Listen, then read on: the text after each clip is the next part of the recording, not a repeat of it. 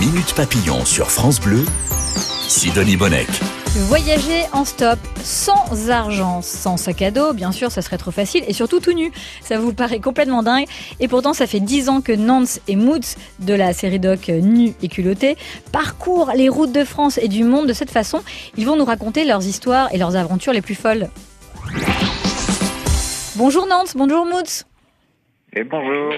Bon alors vous êtes par téléphone parce que vous êtes un peu loin, mais on est très content de vous avoir dans Mille Papillon. Vous êtes les, ré- les aventuriers et les réalisateurs de la série Nu et culotté sur euh, France 5. Cette série fête ses 10 ans cette année. Joyeuse anniv déjà. Euh, tout a commencé en 2010 par un coup de fil un petit peu dingue. Vous nous racontez Nance? Eh ben ouais, euh, en 2010, on, on vient de faire notre premier voyage euh, en partant tout nu d'une rivière euh, de la Drôme. Ouais. On est arrivé à Paris pour euh, sortir en boîte de nuit habillé en costard cravate au bord d'une décapotable rouge. On a relié euh, l'homme sauvage et puis l'homme mondain. Et, euh, et avec nous, on avait un petit appareil photo, on avait fait quelques images Ouais. et on a monté un petit film qu'on a monté à une, qu'on a montré à une boîte de prod, bonne pioche. Et là, euh, bah, ils sont emballés. Bah oui, puis ils ont le nez dans cette boîte de prod en plus, bonne pioche. Qu'est- Qu'est-ce qui leur a plu dans le projet? Nance, Moots, Moots, allez Moots. Alors on va faire l'un et l'autre, ça sera plus pratique. Et ben, et, et ben, j'ai l'impression que ce qui a fait écho chez eux, c'est euh, un certain amour de, de la découverte autrement, c'est-à-dire de- d'aller voir des choses qu'on peut croire connaître, Ouais. euh, mais les découvrir avec un autre regard. Parce que bien avant nous, il y avait Antoine de Maximi, lui aussi, euh, chez Bonne Pioche, et puis euh, à l'époque diffusé sur France 5, euh, qui avait déjà ouvert la voie de faire des voyages euh, étonnants, rocambolesques, avec peu de moyens, parce que lui aussi part tout seul. Et donc il y avait déjà cette fibre-là qui a fait que au final ça n'a pas été très compliqué de s'entendre avec Bonne Pioche puis avec France 5. Mais quelle idée quand même, euh, tous les deux, de partir tout nus? Qui a eu cette idée saugrenue Bon, c'est euh, c'est une rencontre, hein. donc euh, c'est c'est la chimie de la trajectoire de Moots puis de la mienne. Ouais. Euh, pour ma part, euh, moi, il y a eu plusieurs éléments. C'est vrai que euh, je revenais d'un voyage de deux ans. Euh, j'étais parti en, en bateau stop, en voilier stop, traverser l'Atlantique jusqu'en Amérique, puis euh, faire du stop euh, des Caraïbes jusqu'au Canada, avec toujours cette idée de, de se dépouiller de plus en plus pour voyager avec le moins possible et faire de plus en plus confiance en, en l'autre pour, euh, pour subvenir à mes besoins. Et, euh, et donc ça m'a amené euh, en, c'était en décembre 2009 à faire l'expérience de voyager sans argent au Canada. Et, euh, et là, de, de, de vivre euh, une expérience assez forte parce qu'il faisait moins 40 à l'époque, euh, cet hiver-là, et à cette température, la confiance en l'autre, c'est pas une option. La vous êtes dit, à moins 40, autant être tout nu. C'est vrai. Oui, voilà. Non, j'étais pas encore tout nu. À l'époque, j'étais sans argent. D'accord. c'est déjà pas mal. Comment Voilà. vous... Donc il y a eu Ouais. cette expérience. Euh, il y a eu le, le Burning Man aussi, euh, pareil en septembre 2009, qui m'a qui m'a bluffé en fait en termes de, créativité, ce qu'il est capable de faire quand on quand on débride notre créativité. Et c'est vrai quand je suis revenu en France après ce voyage, après le Burning Man, euh, je me suis dit non mais moi j'ai envie de retourner au Burning Man et en même temps si j'y retourne je reviendrai pas quoi. je vais rester keblo là-bas. Du coup, je me suis dit tiens, si je faisais de, de ma vie en France ici un petit Burning Man. Et euh, quelque part, c'était la C'est un festival américain, pour, faut, euh, faut dire ce que c'est le Burning Man. Oui, oui, Ouais. bien sûr. Burning Man, c'est un festival euh, en Amérique Ouais. euh, avec 50 000 personnes qui vivent dans le dans le désert euh, et euh, et en fait qui vivent avec une économie du don. Il n'y a pas d'argent. Il n'y a que du troc, euh, de l'échange et puis beaucoup beaucoup de créativité, euh, des gens qui euh, qui montent des stands éphémères pour une semaine, des stands géants, des euh, ou des, des, des petites choses qui arrivent avec des bus euh, habillés avec des pots de enfin bref, des, déguisés euh, dans tous les sens, c'est assez extraordinaire. Et j'avais envie de vivre ça aussi à la maison. Nantes et Moods, ça fait 10 ans d'aventure. Vous avez parcouru plus de 30 000 kilomètres, fait 2000 rencontres, passé 500 nuits chez l'habitant, repoussé euh, les limites du stop. Quels sont les moyens de transport les plus fous que vous avez pris, Moods Alors, je crois que l'un des plus euh, surprenants et poétiques, c'est dans l'un des voyages, euh, donc ça, ça devait être la saison 2, donc il y a déjà 8 ans, où on était parti du plateau du Larzac et l'objectif était de rejoindre Paris pour aller faire un bivouac sur les toits. Et donc on a, on a sillonné sur le début du voyage euh, sur le plateau du. Larzac et à un moment donné, il a bien fallu descendre du plateau. Et là, il s'avère qu'on a pu faire du parapente stop en tandem avec, euh, avec quelqu'un qui en avait un et qui pouvait nous emmener. Donc il, il, en a descendu un, puis il est remonté, puis il a descendu l'autre. Donc voilà, on s'est retrouvé un jour à faire du, parapente en stop. Alors moi j'ai un autre bon souvenir que vous avez forcément, c'est ce jet privé stop aussi. Oui. En fait, on voyage sans argent, c'est une expérience. Par exemple, la nuit. Euh, ah oui, voyager en jet privé, sans argent. Ouais, ça c'est une première. J'ai jamais entendu un truc pareil. Bon, vous savez quoi? Parce que vous osez demander, je vais essayer de demander aussi. Je pouvais pas vous imaginer dans un endroit pareil. Parce que ici, on voit le gratin de la société. Tout le monde vient avec du Louis Vuitton. Et vous, vous débarquez avec votre bout de bois. Bon, je croyais que c'était le moteur, mais en fait, euh. C'est vraiment comme dans une limousine, mais en mode avion. Extrait de la soirée spéciale Nuit et culottée euh, à découvrir lundi 4 juillet à 21h sur France 5. Euh, j'ai eu la chance de, de la voir en avant-première et c'est vraiment exceptionnel. C'est très émouvant. On vit toutes les aventures avec vous et on voit à quel point vous êtes courageux et humain aussi parce que vous faites vraiment des, des rencontres dingues. Mais comment vous êtes arrivé à faire du jet privé stop? Bah, c'était euh, ouais, une sacrée aventure parce que on voulait aller à l'époque en Islande euh, pour aller voir les aurores boréales. Et on est parti dans un voyage euh, au nord de la France. D'ailleurs, c'était un voyage très froid et on a commencé il faisait moins 7 degrés au mois de septembre, au mois de février 2013 et on a traversé la Manche pour aller en Angleterre en bateau stop, puis on a traversé l'Angleterre jusqu'en Écosse. Et là, on s'est dit, ben, on va pas pouvoir traverser en bateau, c'est trop long. Donc, on va chercher euh, des avions. Et en fait, on s'est rendu compte qu'il y a pas mal de jets privés pour aller en Amérique quand ils partent d'Europe, comme ils peuvent pas traverser d'un coup. Ils font, euh, par exemple, France, Angleterre, Écosse, Islande, Groenland, Canada. Et donc, on a pris un de ces jets qui est rentré en Amérique. Et on a attendu une semaine dans la ville de Wick, euh, parfois dormir dans des poubelles, dans un commissariat. C'était C'était assez rock'n'roll comme aventure. Mais on a fini, après beaucoup de persévérance, euh, de trouver un, jet privé qui allait en Islande. En fait, ce qui est dingue, c'est que que ce soit un jet privé ou une voiture en stop ou la porte d'une maison qui, qui puisse s'ouvrir pour l'hébergement, c'est toujours la même chose. C'est euh, oser aller demander, tout simplement.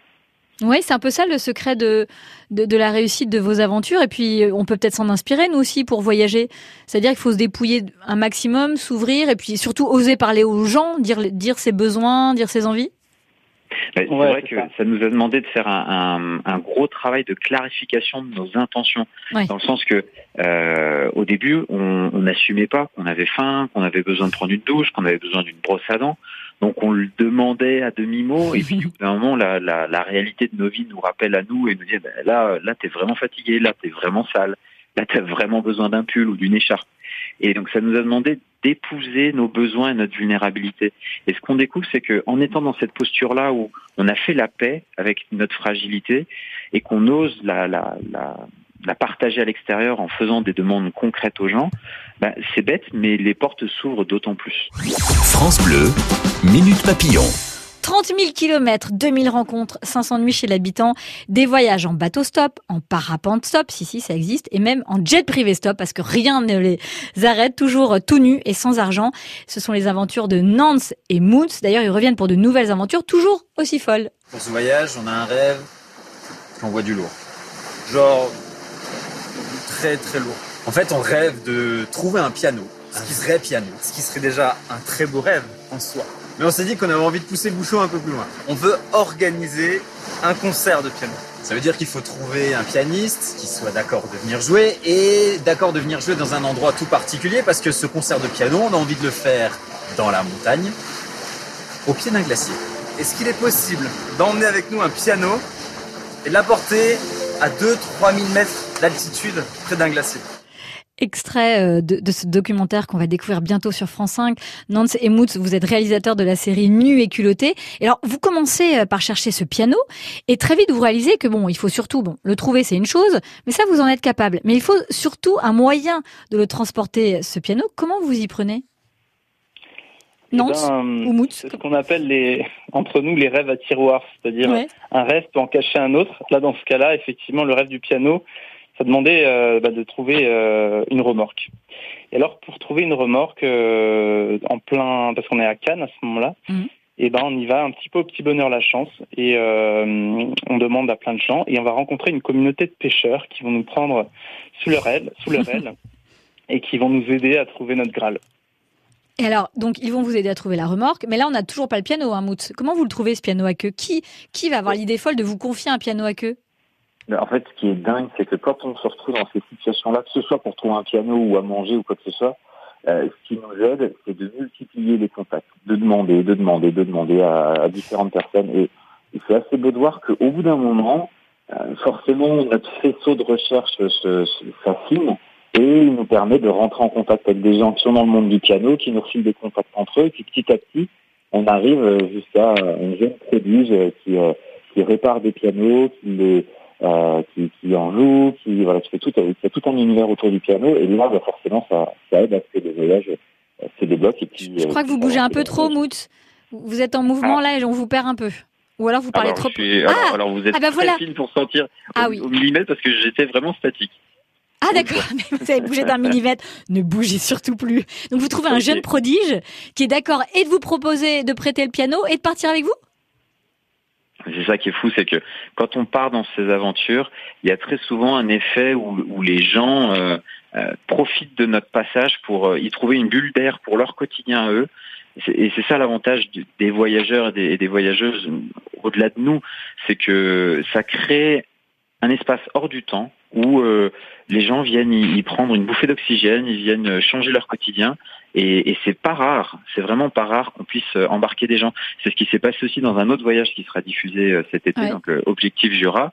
On est parti avec un jeune garçon d'une famille dans laquelle on a été hébergé pendant pendant quelques jours, euh, donc jeune adulte, je sais plus 21, 22 ans, et bah, il nous a suivis sur sur deux jours, sur la fin du périple parce que bah, il avait le temps et puis ça le branchait. Et ça c'est quelque chose qu'on aime beaucoup, emmener des gens avec nous sans argent sur la route. Et lors de ce voyage de Saint-Raphaël au pied du glacier dans les Hautes-Alpes, vous avez fait des rencontres incroyables. Il y a Stéphane que vous rencontrez qui se bat contre l'alcoolisme et qui vous raconte son histoire. Il y a la honte, bien sûr. Hein. J'ai été abusé sexuellement, j'avais 8 ans. Moi, ce que je dis, c'est les mots de ton enfance sont tes souffrances d'adulte. Je suis touché que tu nous confies tout ça, notamment, tu vois, nous film, on fait un film, un film sur notre aventure. T'es comment avec ça, avec l'idée de partager cette intimité-là? Si mon témoignage peut aider d'autres à s'en sortir, euh, je, le fais volontiers quoi. Hmm. Mais je pense qu'il y a des gens qui sont formés aujourd'hui comme comme un thérapeute qui me donnent beaucoup d'espoir euh, à mon avenir. Nance, comment vous arrivez à rencontrer Stéphane? Qu'est-ce qui fait qu'il se livre à vous et que vous allez vivre ce moment euh, hyper fort d'écoute? Voilà, là ça nous dépasse complètement. Là, c'est des moments de grâce. Euh, c'est un moment exceptionnel là. Dans, dans tout ce qu'on a vécu, je crois que c'est la première fois qu'on recueille un témoignage aussi si bouleversant, si poignant, d'un homme en plein dans son alcoolisme, parce que le, soir même où on est hébergé chez lui, il est complètement ivre. Donc c'est pas quelqu'un qui a, qui a traversé ça, qui en parle avec le recul, c'est quelqu'un qui est encore en plein là-dedans, qui nous parle de son combat. Et euh, il nous fait un cadeau euh, gigantesque en fait, en, en acceptant de, de, partager son témoignage, en acceptant de se livrer pour lui-même se délivrer, potentiellement euh, aider à aider d'autres personnes qui sont touchées par l'alcoolisme je dirais, euh, voilà, c'est la magie de nuit culottée. Hein. c'est quand on frappe à une porte, on ne sait jamais dans quel univers on va arriver. Et voilà. Et d'ailleurs, souvent, vous retrouvez après vous retrouvez ces personnages euh, un peu plus tard, bah là pour le numéro spécial qui sera diffusé le 4 juillet, hein, c'est ça Vous retrouvez, il des personnages que vous avez croisés, que vous retrouvez quelques années après, qui viennent vous raconter ce qu'ils sont devenus? Ça, c'était vraiment un, bonbon qu'on avait envie de s'offrir là pour les pour les dix ans. C'était d'inverser la vapeur, c'est-à-dire que plutôt que de nous continuer à voyager et puis être euh, hébergés chez de nouvelles personnes, euh, on s'est dit qu'on avait bien envie d'accueillir quelques personnes, au nombre de six, quelques personnes dans un, un chez nous temporaire, une cabane dans les bois avec une place à feu, un bel endroit où on, on a pu euh, donner rendez-vous à six personnes qui nous ont hébergés dans trois voyages différents. Et c'était chouette. C'était chouette de les retrouver, de voir le chemin qu'elles ont parcouru chacune de leur côté. Et surtout, ce qui nous a beaucoup touché, on comptait là-dessus, mais sans pouvoir le garantir, c'était qu'il y a une alchimie qui se, qui se génère entre, entre toutes ces personnes. Et euh, au final, cette, euh, cette aventure inversée, ça aurait été une autre manière de vivre un superbe, superbe moment de partage, de communion, dans une simplicité détonnante. Il ne se passe pas des choses extraordinaires, mais juste quelque part le fait de, de se rencontrer cœur à cœur, bah, c'est peut-être ça. Et eh ben ça, c'est à retrouver dans Nuit et Culotté, la spéciale le 4 juillet, lundi 4 juillet à 21h, et c'est vraiment un, un, documentaire bouleversant. Et en, en 10 ans d'aventure, vous avez eu parfois aussi quelques frayeurs et quelques émotions, comme ce jour en Sardaigne. T'as eu un peu peur au début comme ça? Moi, j'ai fait beaucoup de prison. Ouais. Oui, je vais vous dire, j'en ai fait un paquet, au-delà de 10 ans. Au départ, j'avais une vie très facile. J'ai fait le macro, tout. J'ai tout fait. C'est quoi le macro? Je connais pas. J'ai mis des femmes au tapin. J'étais quelqu'un de sale. Pourtant, je représentais pour la société quelqu'un de bien, puisque j'avais de la monnaie. Parce qu'une fois sur un braco, j'ai quand même touché 200 plaques à mon pied.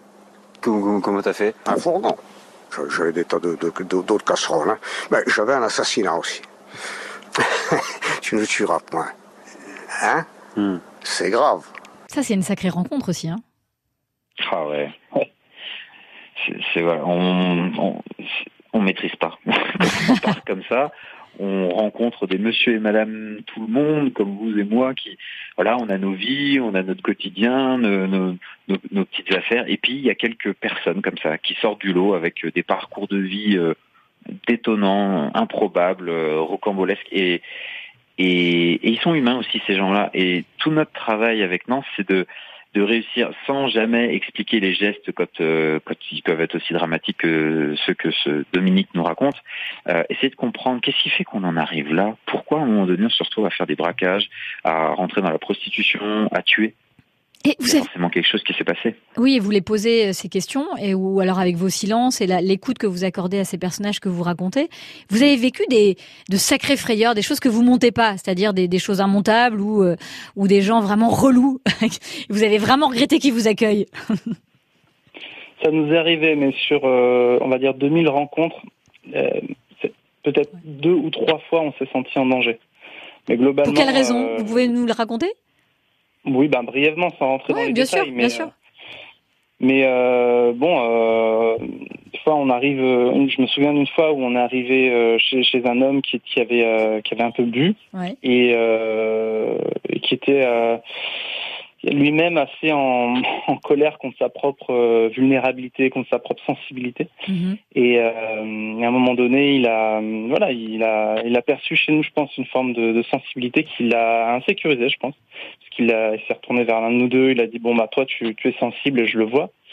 Et, euh, et en fait, à partir de là, il y a une espèce de d'émotion qui montée qu'on n'a pas pu contenir chez lui. Et, euh, et, donc on a dû, euh, ouais, on, a, on a eu vraiment très très peur pour notre sécurité à ce moment-là. Il a fallu utiliser les mots intelligemment pour faire redescendre la tension, puisqu'il y a un couteau qui a été sorti, une menace de mort, etc. Donc euh, c'était c'était assez violent, quoi. Que d'aventures en disant l'aventure nuit et culottée. Minute papillon, on en apprend tous les jours sur France Bleu. Et vous découvrez les aventures de Nancy Moods qui réalise la série documentaire Nu et culotté que vous suivez depuis 10 euh, ans sur France 5. Leur slogan, rien ne sert de courir, il faut partir à poil. Moi j'aime bien ce slogan. Et puis euh, aussi sans argent, hein, et puis sans équipement, et puis avec des rêves plein la tête, sinon on n'avance pas.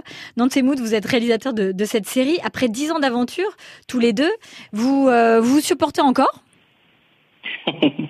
Eh oui. C'est quoi votre secret? Ben, je dirais que notre secret, il réside en, en, deux règles. La première, et on se l'est toujours dit, au début c'est parti comme une blague, mais en fait ça, ça s'est vite avéré comme important. La première, c'était de rentrer vivant. Ça peut paraître une ah, base, bonne idée. bien se le rappeler parfois. Et la deuxième, peut-être la plus importante, c'est la relation avant tout. C'est-à-dire qu'avant n'importe quel enjeu de réalisation euh, financier, de quoi que ce soit, euh, on a toujours fait passer notre relation avant tout, au point même parfois d'interrompre le tournage, de juste arrêter les caméras, de se poser euh, quatre heures dans un fossé pour discuter s'il le fallait, mais de trouver cet endroit où l'intelligence collective demande à émerger et où ça demande à chacun de faire son petit travail sur son petit ego. Voilà. Au début, il n'y avait pas un petit souci de se balader tout nu comme ça. C'est un peu, on, on est tous un peu pudiques, les êtres humains quand même. Ah bah carrément, la, les premières fois on s'est retrouvés tout nus euh, l'un en face de l'autre, bah, c'était salut, euh, ravi de faire ta connaissance. et puis, euh, mais en fait, ça allait très vite en fait, parce que la première fois où on a fait ce voyage, quasiment, on s'est retrouvé à passer une nuit dehors. Mmh. Et euh, à dormir l'un contre l'autre euh, alors qu'il faisait zéro Ah degré la nuit, donc Pour il y vous a réchauffer. il y a intérêt à être euh, voilà à être assez détendu sur la, la pudeur et, euh, et voilà puis en fait très vite euh, très vite on apprend à voilà à être détendu là-dessus à à aussi accepter notre vulnérabilité parce que marcher pieds nus sur les cailloux ça paraît rien mais en fait euh, très vite on peut avoir mal aux pieds on peut avoir très vite aussi assez froid et euh, là aussi c'est c'est franchement, ça, des fois, ça a été difficile à cet endroit-là aussi entre nous parce qu'on n'avait pas forcément les mêmes rythmes ou les mêmes capacités de résistance. Il y en a un, par exemple, qui pouvait euh, se sentir assez bien euh, alors qu'il faisait froid, l'autre moins bien. Donc, il a fallu aussi communiquer là-dessus, apprendre à se connaître et à se respecter, quoi. Et alors, euh, nous, on vous, et vous voit pas complètement tout nu parce que vos sexes sont cachés, toujours. Et pourquoi ça, on le montre pas à la télévision? Parce que vous, vous voyez tout nu, les gens que vous rencontrez vous voient tout nu. Mais vous, vous, vous est-ce que vous êtes obligé de masquer ça? Il y a quand même une pudeur euh, qu'on peut pas dépasser, on dirait. Ben, en fait, les gens ne nous voient pas tout nus, puisque à chaque fois, on prend soin de se présenter vrai, avec un pain un végétal ou avec des déchets. Le pain végétal. euh, c'est- aussi Ouais. parce que on est bien conscient de, de la limite que qu'on a nous les humains, euh, une, une zone d'un corps qui est peu exposée comme euh, l'entrejambe, Ouais. que ce soit devant ou derrière. Ça, en fait, ça, ça amènerait le focus à un endroit où c'est pas l'objet. L'objet c'est pas de partir avec le sexe à l'air. L'objet c'est de n'avoir rien. Donc ça se traduit par être tout nu, mais c'est plus un symbole que euh, que, que- en fait c'est- un- symbole. Nous, et d'ailleurs c'est comme ça ça, s'est- ça s'est construit quand on, on s'est motivé ensemble à partir dans ces aventures avec Nance. On s'est dit mais allez viens, on part sans rien du tout. Bah, sans rien, ça veut dire à poil. Et c'est très réussi. Bravo. Encore joyeux anniversaire, Moutz et Nantes. Et on suit cette dixième saison de Nu et culotté. C'est tous les lundis de juillet à 21h sur France 5. À bientôt. Bon vent. Merci beaucoup. Au revoir.